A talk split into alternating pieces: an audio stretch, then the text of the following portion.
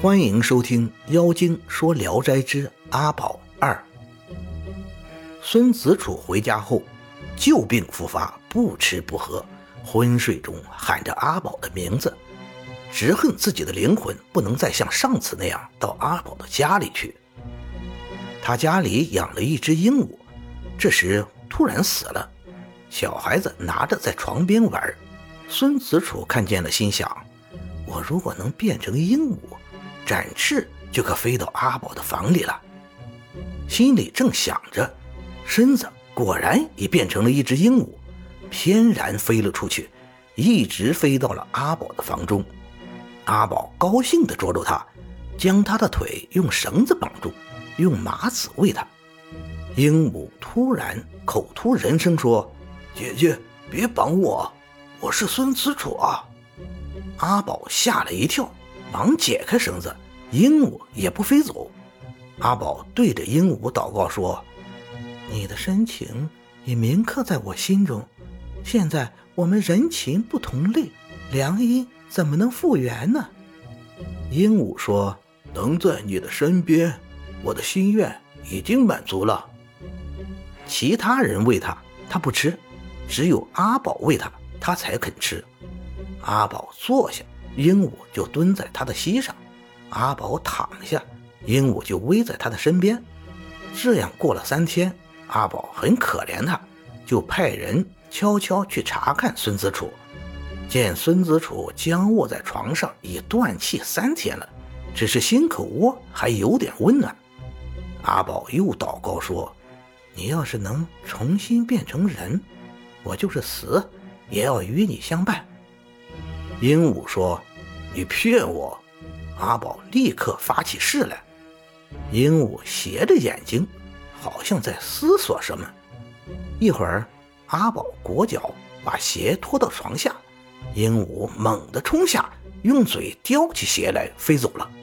阿宝急忙呼叫他，鹦鹉已经飞远了。阿宝派了个老妈妈前去探望孙子楚。果然已经醒了过来。孙家的人见鹦鹉叼来一只绣鞋，便落地死了，正感到奇怪。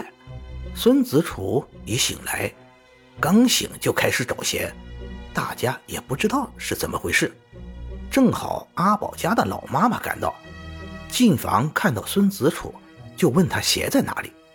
孙子楚说：“鞋是阿宝发誓的信物，请你代我转告。”我孙子楚不会忘记他金子般的诺言的。老妈妈回去把话照样说了一遍。阿宝更是奇怪，便让丫鬟把这些事故意透露给自己的母亲。母亲又详细询问明白后，才说：孙子楚这个人还是有学问的，名声也不错，但却像司马相如一样贫寒。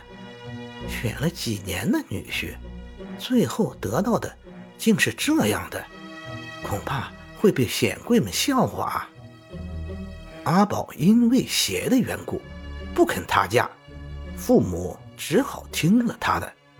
有人跑去告诉孙子楚这个消息，孙子楚非常高兴，病立刻全好了。阿宝的父母想把孙子楚招赘过来，阿宝说。女婿不应该常住在岳父家里，何况他家又贫穷，住长了会让人家瞧不起。女儿既然已经答应了他，住草屋吃粗饭也绝无怨言。孙子楚于是去迎娶新娘成婚，两人相见如隔世的夫妻又团圆了一样高兴。自此以后，孙子楚家有了阿宝的嫁妆。增加了财务家产，生活有了好转。孙子楚只是迷在书里，不知道治家理财。阿宝是个善于当家过日子的人，家中诸事都不用孙子楚操心。过了三年，家中更富了。可孙子楚忽然得热病死了，阿宝哭得非常悲痛，眼里的泪水始终没有干过。觉也不睡，饭也不吃，谁劝也不听，趁夜里上吊了。丫鬟发现后急忙救护，才醒了过来，可总也不吃东西。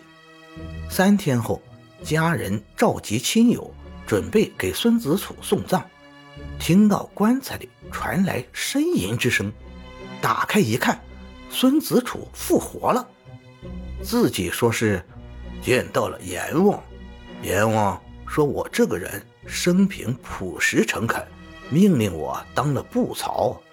忽然有人说，孙不曹的妻子将要到了。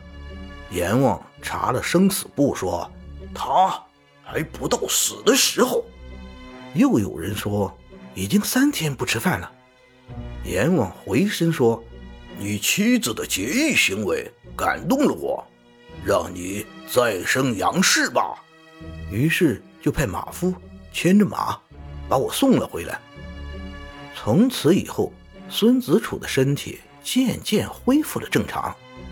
这年适逢乡试进考场之前，一群少年戏弄孙子楚，一起拟了七个偏怪的试题，把孙子楚骗到僻静之处，说这是有人通过关系得到的试题，因咱们友好，才偷偷的告诉你。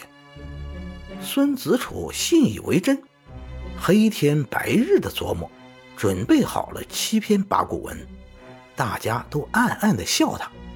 当时主考官考虑用过去的题目会有抄袭之弊，有意的一反常规，试题发下来竟与孙子楚准备的七题一模一样。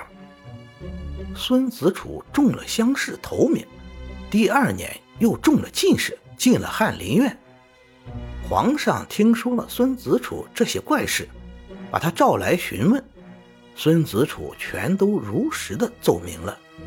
皇上非常称赞和高兴，后又召见了阿宝，赏赐了很多东西。感谢您的收听，您的支持是我持续创作的最大动力。如果喜欢，请点击关注订阅。朋友们，我们下期再见。